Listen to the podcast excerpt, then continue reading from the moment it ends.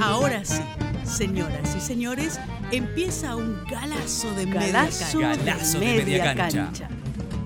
El programa de Norberto Galazo en Caput. Galazo de media El programa de Norberto Galazo en Caput.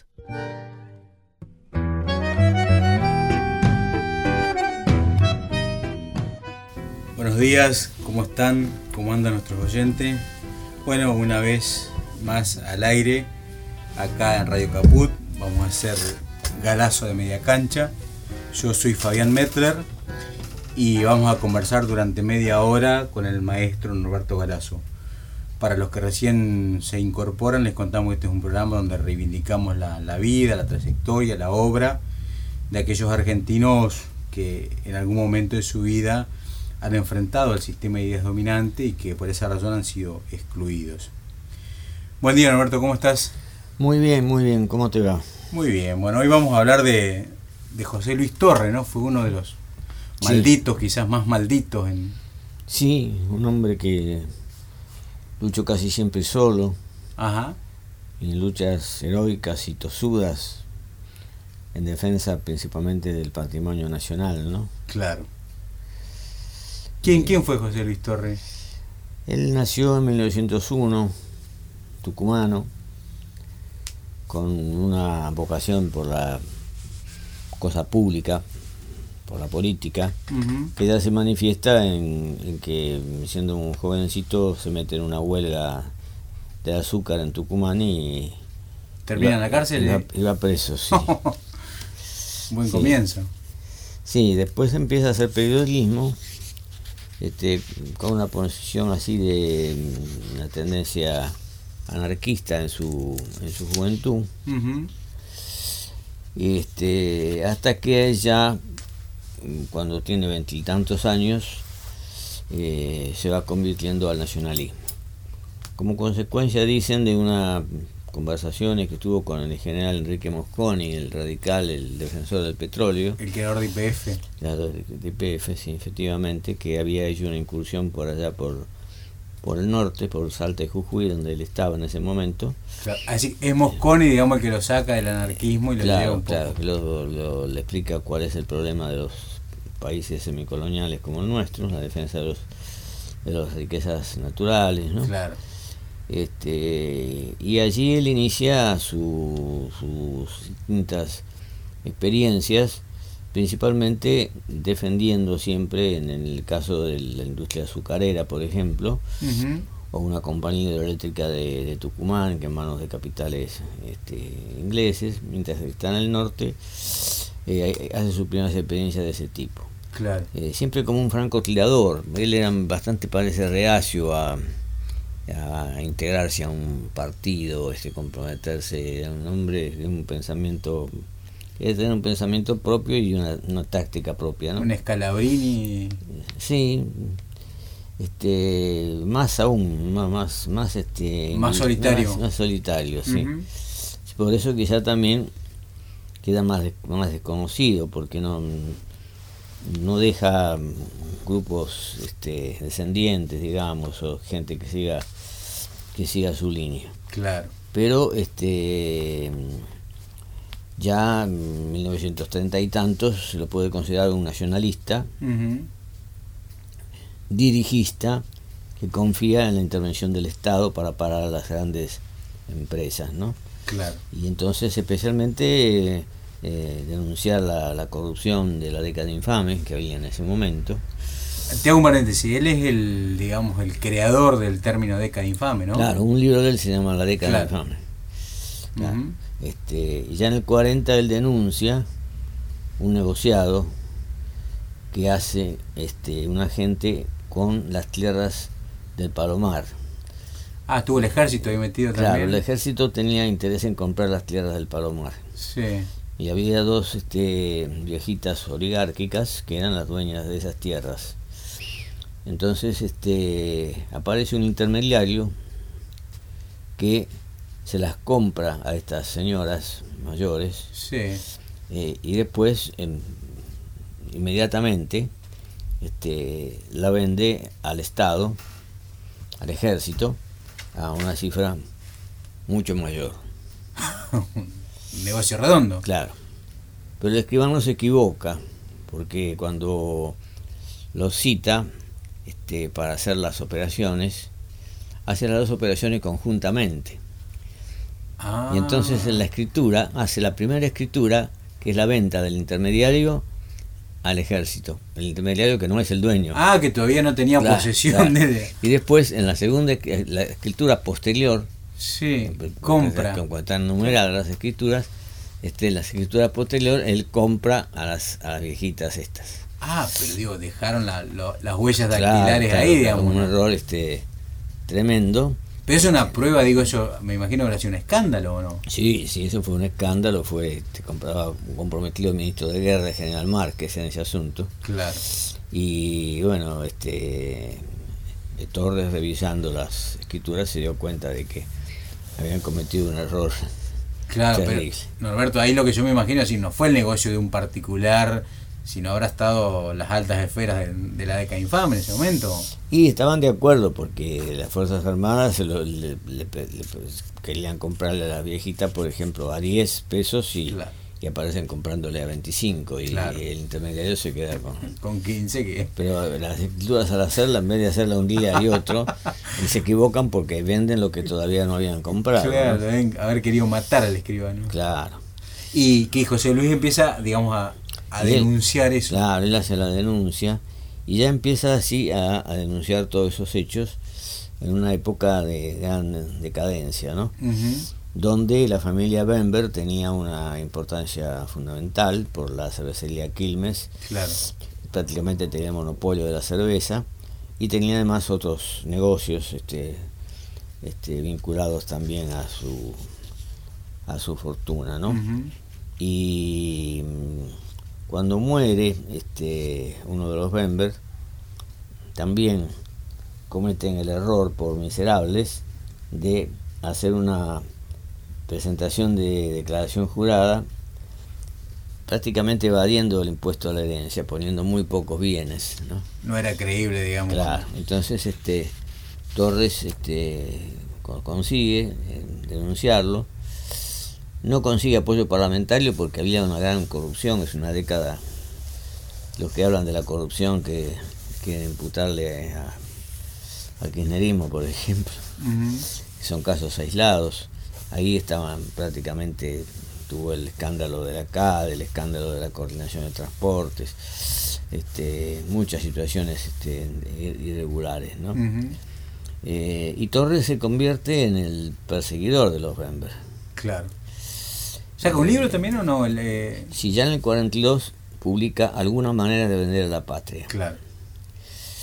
eh, y denuncia a los Bember como un consorcio que controla 19 empresas.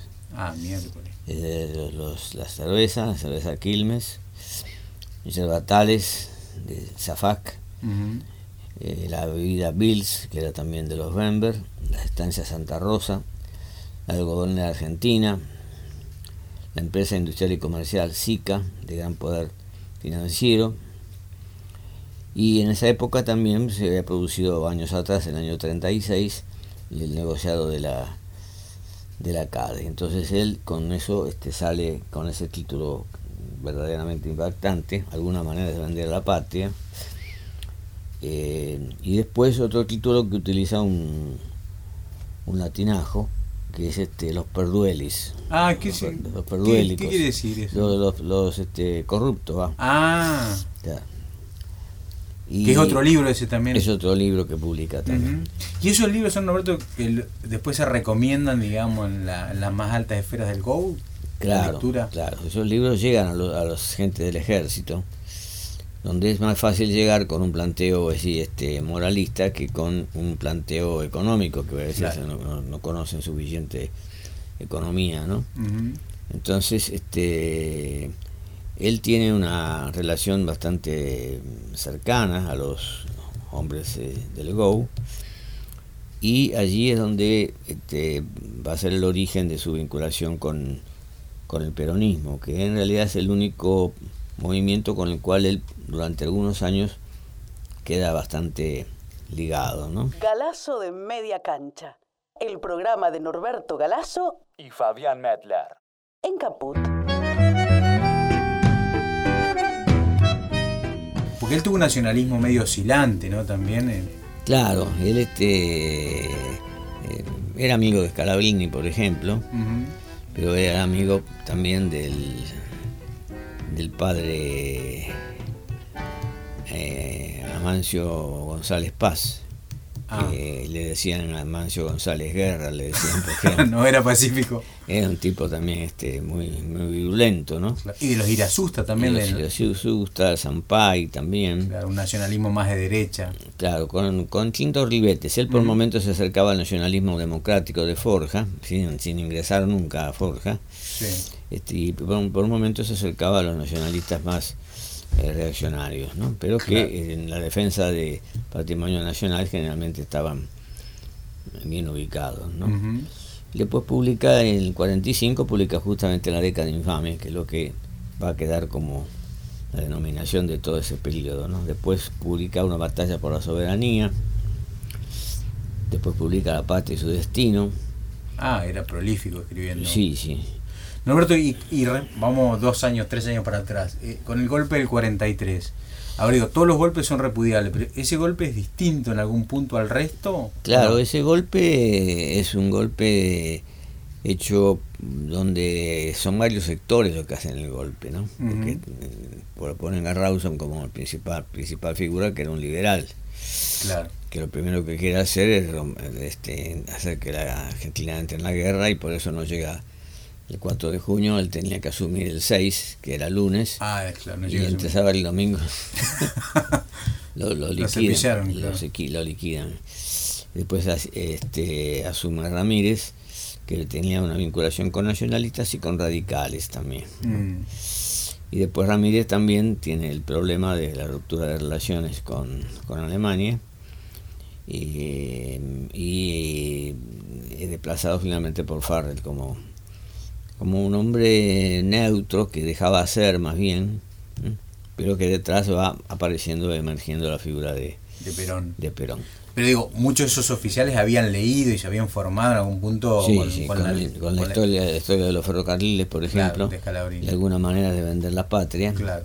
que eran libros recome- recomendados. En la poca documentación que aparece del GO, porque como el GO es una logia secreta, no hay, no hay mucha información, Claro, ¿no? Pero aparece el, el recomendar a los suboficiales la lectura de esos, De de esos esos libros. ¿no? La tragedia argentina de Villafañe, que era un nacionalista un poco reaccionario en muchos aspectos, Mm, pero que este, también criticaba toda la, la corrupción reinante que es la que caracteriza claro. Pero José Luis. Torre no, no se suma, digamos, no integra el gabinete. No, no, no. Él siempre desde afuera. No, él, fue, él, él desde, afuera va apoyando y después va tomando algunas, este, eh, por ejemplo, eh, consigue que el gobierno de Perón le retire la personería a 42 sociedades del grupo Bember. Ah, fue un triunfo eso. Claro. Este, y es- eso lo, él lo ve muy bien. Este, pero eh, eso después este, se retrotrae la situación cuando cae el, el peronismo. Claro. Y, este, y, y Torres, como era un hombre de pensamiento mm, que no se integraba al resto, ¿no? Mm, que le, le fallaba ese aspecto político, no era, no era un político, era un, un, un denunciador, digamos, claro, ¿no? claro, claro. Entonces también se toma distancia en cierto sentido del... ¿Apoya a Leonardo, es cierto? Claro, claro, por ejemplo, eso es por- porque él cree realmente, como Leonardo era un nacionalista católico, Ah, él cree que el peronismo este, está volviendo atrás con sus, Claro, con sus planteos, ¿no? claro. No obstante, publica en el 53 La oligarquía maléfica, que es una crítica formidable, a- especialmente a, a Pinedo, En todos sus negociados este, de los años 30, ¿no? Claro. Y, Pinedo había sido como el símbolo, ¿no? De esa, Claro, claro. de esa década. claro. Y después, este, producida la caída de, de Perón, él confía en Lonardi, saca un periódico que es casi inencontrable, Política y Políticos, Ah, donde expresas cuando Lonardi decía que el vencedor ni vencido, que era el- o que Lonardi suponía Leonardi era en realidad dentro de los hombres que estaban allí estaba a bastante distancia de Aramburu y de Rojas, ¿no? Claro. Este, pero tenía una visión más conciliadora de, de claro, claro, que incluso quiere hacer lo posible por mantener a la CGT, claro. piensa que los derechos este, sociales deben ser respetados, ¿no? Pero este en definitiva también los hombres más cercanos a Donardi son de un nacionalismo este, derechista como Villada Chaval, por ejemplo.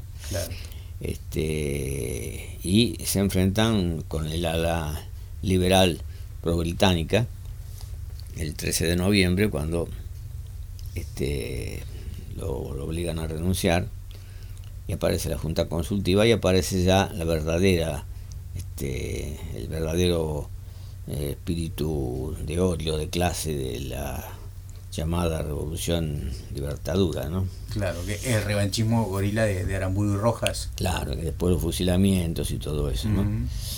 Y Ahí ya se distancia Torres, ¿no? Sí, Torres saca dos números de política y ah. políticos. Y después ya no. Ya este. Se ve que se desilusiona también de todo lo que ha pasado y no encuentra tampoco no es que digamos que fuera un hombre de la resistencia peronista o cosa por el estilo, sino que él este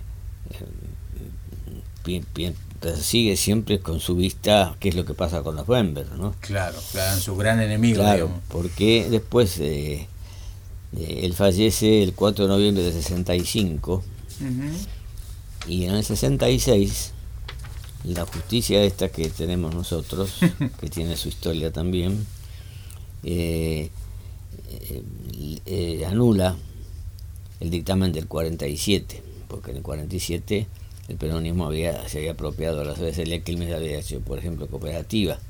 Se había, ah. había dado un golpe muy fuerte a los Bember. Claro. Entonces, en, en, el 68, después vienen diversas presiones y la Corte de Suprema este, descarta el planteo que hace el Estado y Bember recupera sus bienes cuando Torres ya este ah ganó Bember finalmente. Menos mal que estaba muerto José Luis Torres claro. Fíjate que ese juicio tardó 23 años. Claro. Este desde, que él empezó la primera denuncia. Y terminó con que bueno los Bember quedaron siguieron con, digamos con, sus bienes. y después ahora Quilmes lo vendieron que era una empresa monopólica brasilera brasilera sí. Pero digo eh, el peronismo pegó fuerte entonces pues no, me imagino un no no se ve que Perón este Perón le tenía confianza y además él había demostrado porque había sido ridícula esa ese intento de herencia por una cifra minúscula cuando el tipo tenía acciones de, en 42 empresas. Entonces, este... Por avaro, digamos, le salió mal la jugada, ¿no? Claro. Pero después ya caído el peronismo, se produce la, la, involución.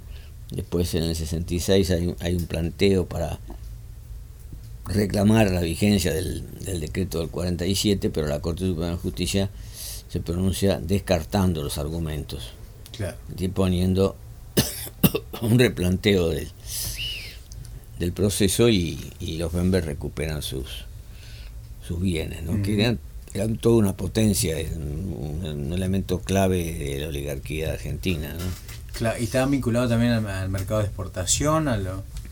Tenían empresas diversas, ¿no? Lo, más este, decisivo para ellos fue que tenían el monopolio de la cerveza y que trabajaban así una persona instalaba un restaurante, por ejemplo, ellos iban y le ponían, viste, esos techos de los restaurantes, a veces de, de metal. Ah, sí. Con, un, con una faja. Sí. Que está la propaganda, todavía existen, todavía se ven. que, están, que, están, la propaganda de la cerveza. De la cerveza. Claro, entonces este, le ponían eso gratis y la, cerveza casi se imponía monopólicamente. Claro, la letra chica era vender la cerveza. Claro, después aparecieron algunas otras marcas como Snyder o alguna otra, este, pero que tenían un porcentaje mínimo del mercado. Claro, claro, era monopólico ¿no? eran tremendos, ¿no? Claro. Este, Torres no llegó a, verlo eso finalmente. Norberto Galazo en Caput hace Galazo de media cancha. Galazo de media cancha. Galazo de media cancha. Radio Caput.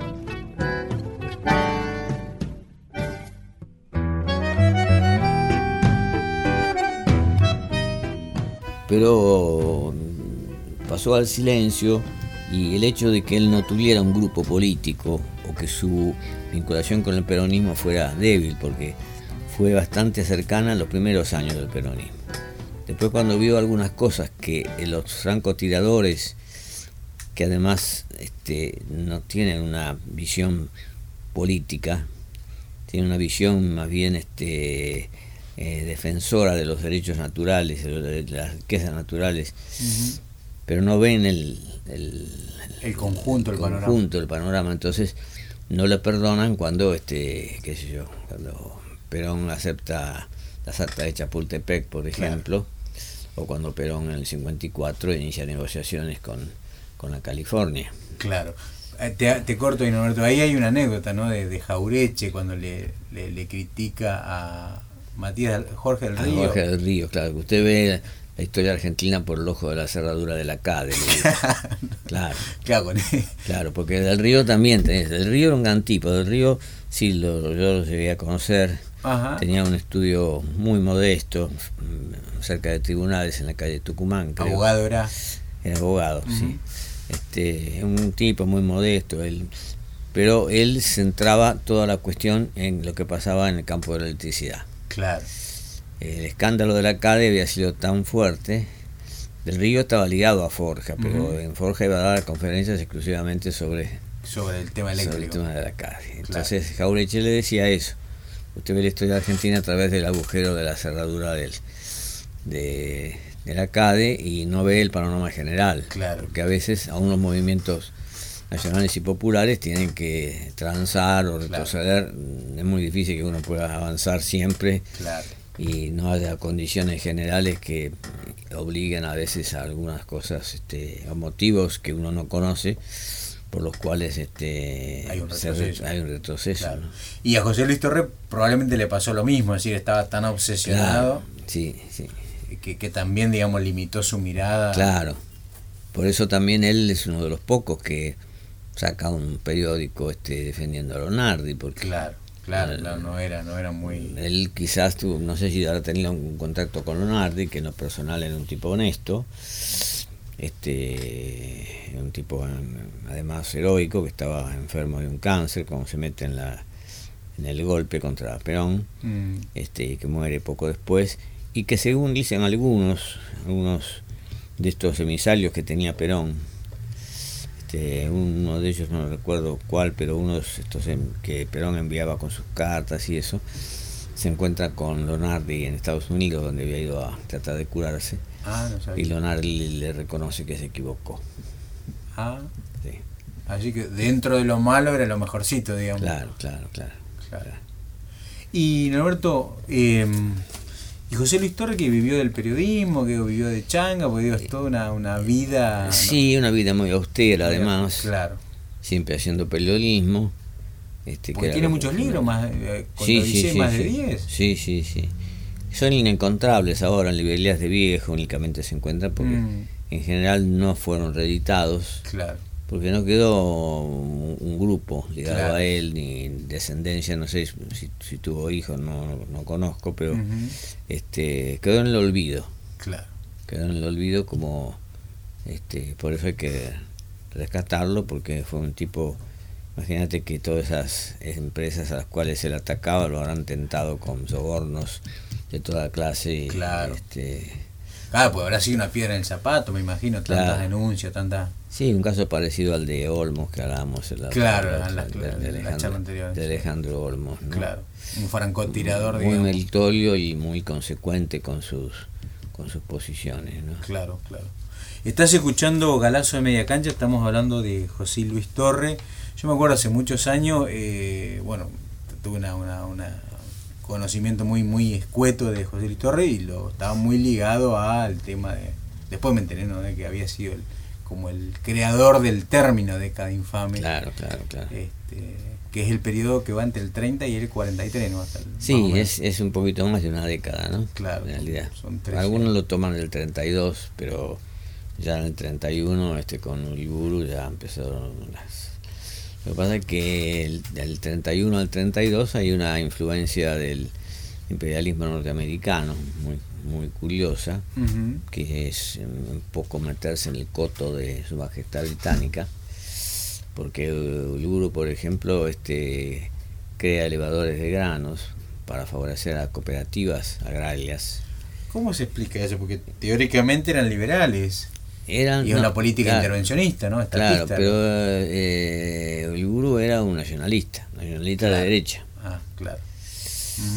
Este, ligado a intereses que hicieron finalmente que hicieron una política reaccionaria y, y, y proimperialista, pero este el hombre que estaba detrás de, de era justo, que sí él era el hombre de los ingleses. Del imperio británico, claro. Claro, por eso el tratado de Rocar Ranciman se hace ya este bajo la influencia de Justo Claro. y Justo es el que da impulso, incluso se dice que interviene en el soborno de los escándalos de la CADE cuando se eh, renuevan las concesiones a la CADE Claro. 15 años antes de que venzan. Por la duda. Claro, por las dudas. Cuando ya después las tarifas eléctricas este, tenían, después lo vamos a ver algún día que hablemos de Jorge del Río, pero las tarifas eléctricas tenían un eh, agregaban a los- al gasto del, del servicio eléctrico un 2%. Un ¿Con qué 2%, 2% con destino a eh, comprar el capital. Ah, Entonces, sobre un cierto capital que se calculaba de toda la empresa, a los 50 años de- de la concesión. Este, sucedía que el Estado se quedaba, la municipalidad se quedaba con la empresa. Claro, por todo ese 2% que fue 2% poniendo, en 50 años. Claro, que fue poniendo la gente, lo- lo- los Claro, argentinos. claro, claro, claro. claro. Por Ah. eso tiene importancia la renovación. La Claro. renovación viene a ser volver a, a- a entregar lo que ya estaba por vencer, Que estaba pagado. que ¿no? estaba pagado, es empezar otra vez a pagarlo de nuevo. Así que el tema tarifario, digamos, no es de ahora, viene No, de, de- evidentemente no. de larga data. Sí. Este, claro, y en ese momento se produce también eh, la, la claudicación del radicalismo, ¿no? En el 34, final del 34, cuando levanta la abstención revolucionaria. Claro, claro. El radicalismo entra en un... Bueno, entra, eh, digamos, ya... Y no se recupera ya, más. ya había entrado un poco ya con cuando el 3 de julio del 33 muere Irigoyen. Claro. Ujú. Incluso Irigoyen en su última etapa dice hay que rodear a Marcelo. Claro. Porque él cree que Marcelo, Marcelo Torcuato de Alvear es el hombre, que el único que puede conseguir mantener la cohesión y la unidad del movimiento. Claro. Porque los movimientos nacionales tienen ese problema que ahora es actual. Es decir, ¿dónde, dónde está el líder? Cuando Claro. falta un líder que en el cual confíen tanto los, los más revolucionarios como los más moderados, Claro. este, se parte. Claro, claro. Y entonces este con Alvear ya empieza y, y, no obstante eh, Alvear llega a decirle a alguno de los revolucionarios con Jauriche, eh, llega a decirle, ustedes que quieren hacer una revolución, si el primero que van a fusilar es a mí. Tenía claro. Claro, Era en defensa propia entonces. claro. Pero en el año, fin del año 34 ya este, Alvear decide que el radicalismo deje de estar abstenido, Claro. Y ahí, abandone la abstención y entonces ahí legitima el régimen. Claro, ahí, ahí legitima el régimen, se presenta a elecciones, aunque le hagan fraude. Claro. le- le- y después ya tiene algunos rebrotes de intentos este, de volver a los orígenes, como puede ser Forja, ¿no? Claro. como puede ser también el, la exigencia de renovación, también aparece Levenson en determinado momento, aparece Frondizi en su momento también, en el 40, este, Renovación y Cambio, este, pero bueno, nunca al extremo de ahora de poder quedar como furgón de cola de un gobierno conservador. Claro, sí, y sin tener una ala, digamos, que sea chiquita, nacional y popular, el radicalismo ya la, perdió. Sí. Roberto, se nos terminó el, tiempo. Bueno. Eh, bueno, entonces, a ver, digo, como, como, como cierre final, eh, ¿cuál fue el aporte de, José Luis Torre? Y el aporte es ese, fundamental, la importancia que tiene en un país colonial o semicolonial como era la Argentina, este, denunciar permanentemente el saqueo que hace el imperialismo de sus empresas, en connubio con los intereses nativos este, de las grandes empresas que son argentinas entre comillas. Claro, sí, sí, sí, perfecto. Bueno, Alberto, seguiremos la semana que viene entonces. ¿Cómo no? Bueno, hasta la próxima. Chao, chao. Chao. Los malditos. Los rebeldes. Los imprescindibles.